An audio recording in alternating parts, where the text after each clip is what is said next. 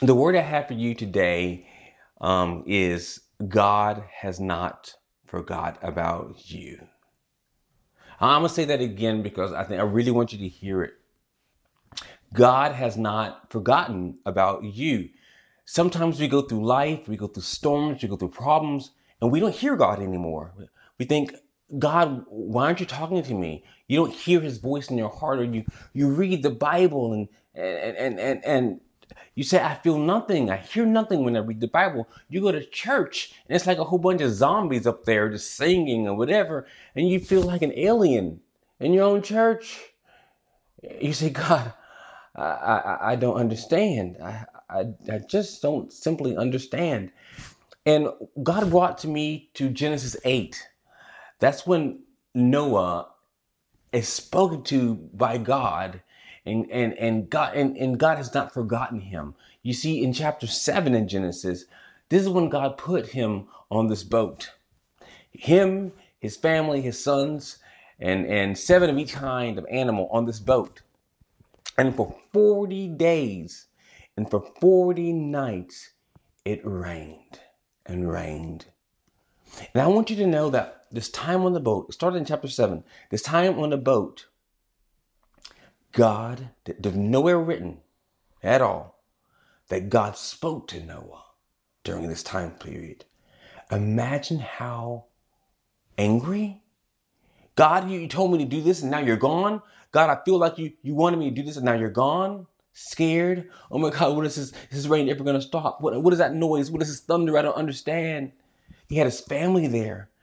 God, he maybe he felt foolish. Uh, maybe I was a fool. Maybe I should have listened to what those people said when they were laughing at me. He felt like all these emotions that we feel when we're in this really bad situation, or we feel that when we're, you know, we're alone. Where are you, God? God, why did you let my grandfather die? God, why don't I have enough money? God, why is my body broken and broken and I am sick? Why, God? Why, why? Where are you? Where are you? Where are you? Where are you? Well, God appears in chapter 8, one chapter later, and, and things begin to happen. And he sent out a dove, and the dove came back with an olive branch in his mouth, and there was land. And they finally made it to land, and the doors opened the, the, point of this is this is that you are going to reach the other side. I know it may not seem like you are. And I want you to know that God is with you. And sometimes God doesn't talk to you because he wants you to have faith, to simply believe that he's going to do it. He doesn't need to be by your side like a referee saying, You're going to do it, you're going to do it, you're going to do it, you're going to do it. Yes, you are. He wants you to have faith. Faith that you know that he will do it, that you know that he will take care of you, that you know it. He he even took care. I mean, think about all these animals that were on this this this this this this boat. If God can take care of those animals, don't you think He'll take care of you? And He will take care of you.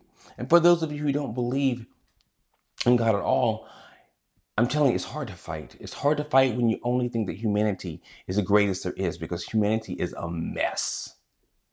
A mess. So for me, I'd rather believe there is something greater to have a little help, to have a little support, and a little love that parents can't give, and a little hope that no one can give but God. And I want to give you right now hope and let you know that God has not forgotten about you. Maybe you don't hear his voice, but it doesn't mean he's not there. And God hasn't forgotten about your prayers either. Mm-hmm. Some of you made prayers a long time ago and they're not answered, and you're mad about it. God is going to answer those, those, those prayers when he wants it, how he wants it because He knows when you need it and how you need it. So go ahead and begin to thank God for the prayer answer. And some of you are going to see some prayer answers. I want you, I want you to evaluate your life, really evaluate it now, because some of you are going to see that God has already answered some of those prayers. And you just didn't realize it. So I want you to look at your life and see that. And those other prayers, God takes us very, very, very serious prayers. You know, he, he none or he doesn't drop any or something. He takes them very seriously. And and go ahead and thank him for it. And and I believe that this is going to be your year you know, we have so much left that you're going to see some reality. You're going to see some answers and all these prayers that you sowed in because you were faithful, just like Noah on that boat. 40 days, rain. And he was on the boat longer than that, but 40 days it rained. You know, and that's a crazy, crazy long storm. We can't handle, handle a storm one night. Imagine being on a boat, don't know where you're going, what's going to happen for 40 days, and you get your family there.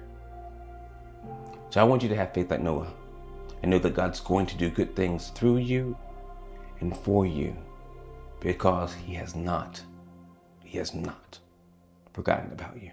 Until next time, bye.